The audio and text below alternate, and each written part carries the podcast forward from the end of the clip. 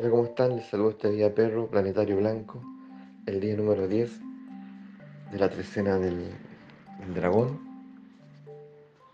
este año luna. El día de hoy el perro planetario decimos que es el nahual portador del vínculo, del amor, de la familia, de la pertenencia. Es el guardián del vínculo es el que viene a, nutrir, enriquecer y sostener el calor de hogar. Hemos dicho por ahí en otras ocasiones que, que no, todas las, no en todas las familias reina el calor de hogar. Y en ocasiones hay alguien, hay alguien allí que, lo propicia, que actúa como un, guardián, una, una, guardiana de ese calor de hogar.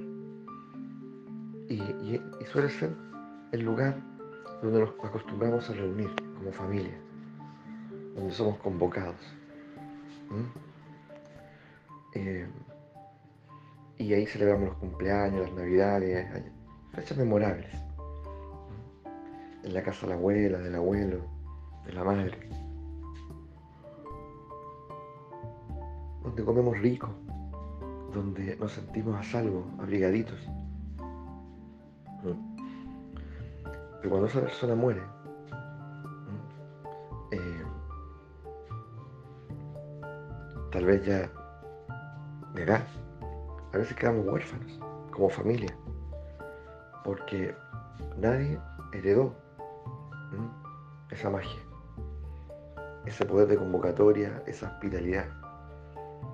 Y, puede que las familias experimenten una zozobra, ¿cierto? Ya no nos reunimos. Hace tiempo que no veo al primo, a la prima, a mi hermana. Pero cuando estaba la abuela viva, o la mamá viva, o el, o el papá vivo, era frecuente. Ahora ya no. ¿Conocen historias así ustedes? Es interesante que, podamos eh,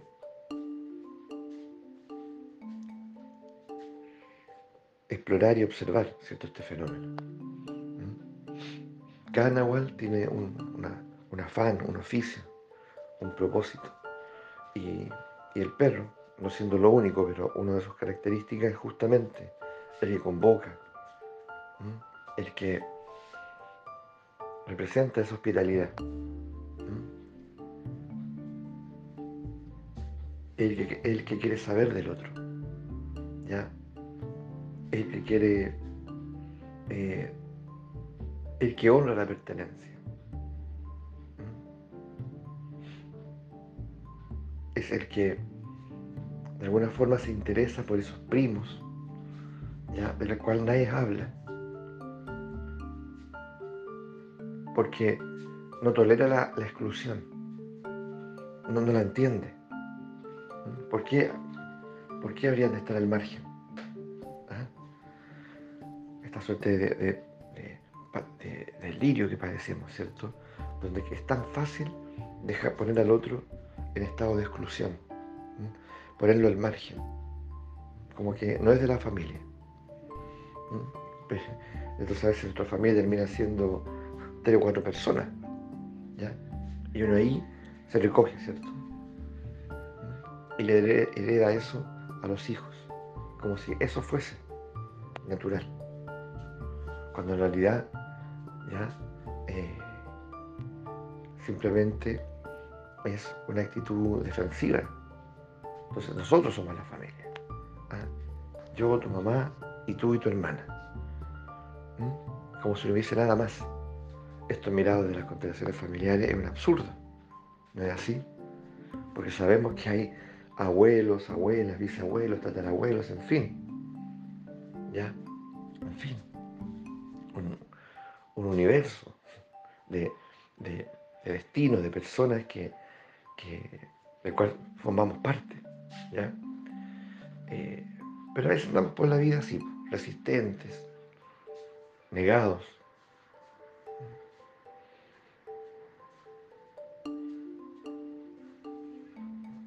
Defensivos.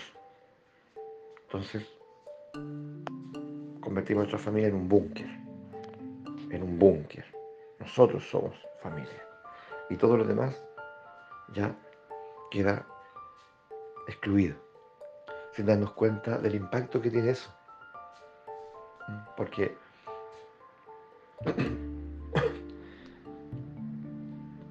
le transmitimos a nuestros hijos e hijas esa dimensión, esa forma de vincular, de relacionarse, porque ni siquiera vincularse, esa forma de estar en el mundo. Como si el excluir, marginal, marginar, fuera algo normal. Entonces yo hago una amistad contigo y resulta que me parece normal marginar a los demás.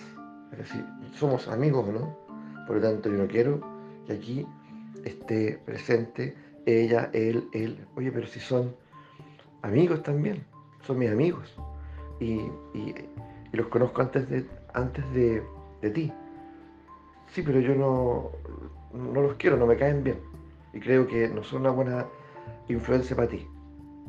¿Mm? Y si tú me valoras, me quieres, como pareja o amigo, eh, bueno, eh, vas a tener que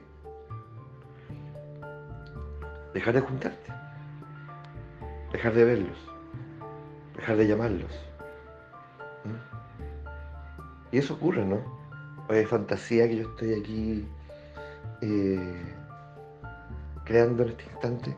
No, pues no es fantasía, es muy real.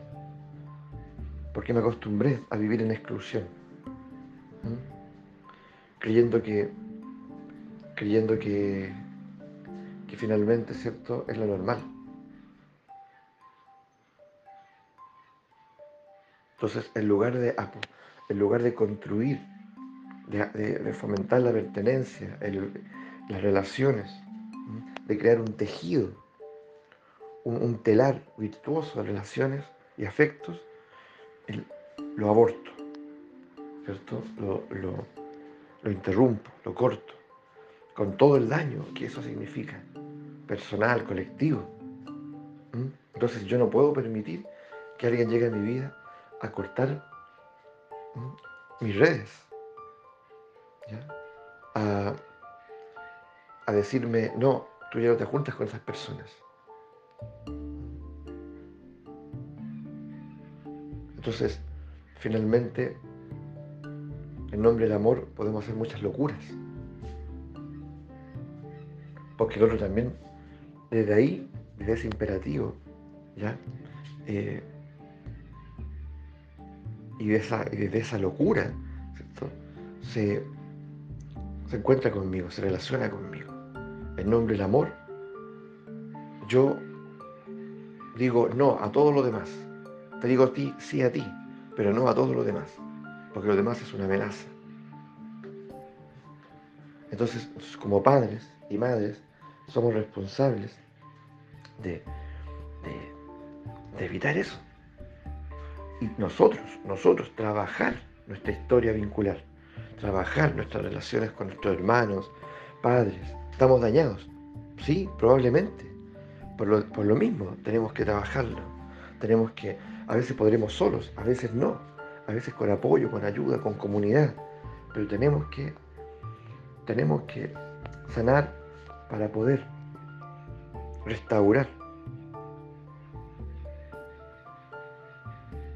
esa dimensión virtuosa de la pertenencia, ese reconocimiento, esa honra, ese respeto, y, tomar el lugar que nos corresponde, y dar el lugar a los demás que corresponde para que nuestros hijos e hijas comprendan que, que, por ejemplo, la familia es enorme, es grande.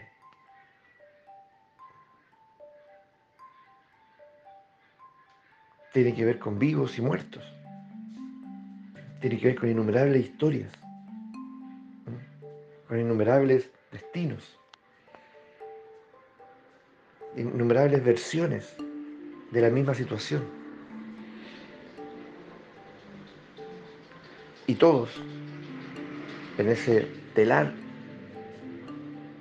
en ese telar de relaciones, de conexiones, tienen algún talento, tienen alguna, alguna, algo que lo distingue, del cual puedo aprender. Incluso puedo aprender hasta de sus errores. Pero si somos dos o tres, el mundo se me restringe. Se vuelve tan pequeño, tan pequeño. Me empobrezco. Dejo de vivir, dejo de vivir eh, o de apreciar lo colectivo. Y me vuelvo inevitablemente individualista, solitario. Porque ahí, porque ahí me siento salvo. Y la vida deja de ser, deja de ser finalmente esa red de afectos, de la, esa red, yo diría, eh, ¿saben qué? Esta suerte como de, de red arbórea. ¿ah? donde están convocados innumerables criaturas, seres de todo tipo, insectos, aves de todo tipo, mariposas, que algunos viven en el tronco, otros viven, otros fabrican nidos, otros telarañas, en fin, eh, distintos lenguajes. Dejamos de ser parte de esa comunidad y nos convertimos en seres solitarios.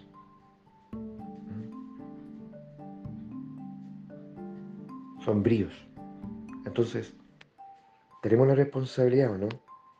Claro que la tenemos. Y la tenemos también eh, como educadores. Y, ahí vamos de nuevo, ¿cierto?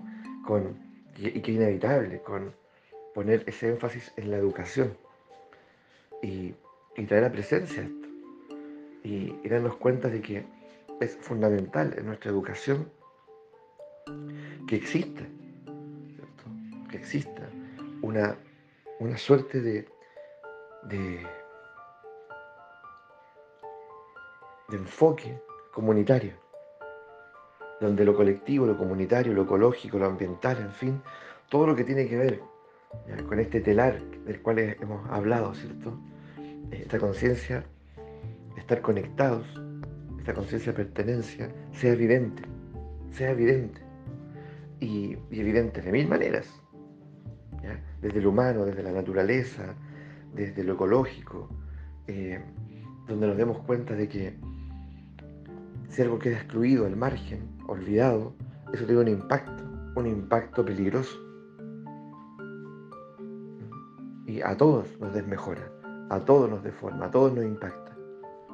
Entonces, pongamos la atención donde corresponde estar. ¿ya?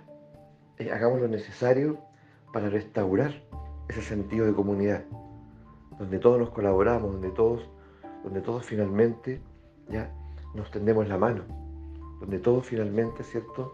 Eh, hacemos que las cosas sean más ligeras, más fáciles, porque somos muchos. Y podemos descansar y apoyarnos unos en otros. Y nos acostumbramos a esa diversidad de afectos Así que vamos por eso, que este día sea telúrico, decisivo en ese sentido. Partamos por nosotros, por nuestra propia historia, por, la, por quienes nos rodean, por nuestra familia, nuestro modo de actuar respecto a eso. Así que un abrazo grande y recordar, pues, recordar que estamos llamados a activar en nosotros esa conciencia colectiva, esa conciencia de comunidad.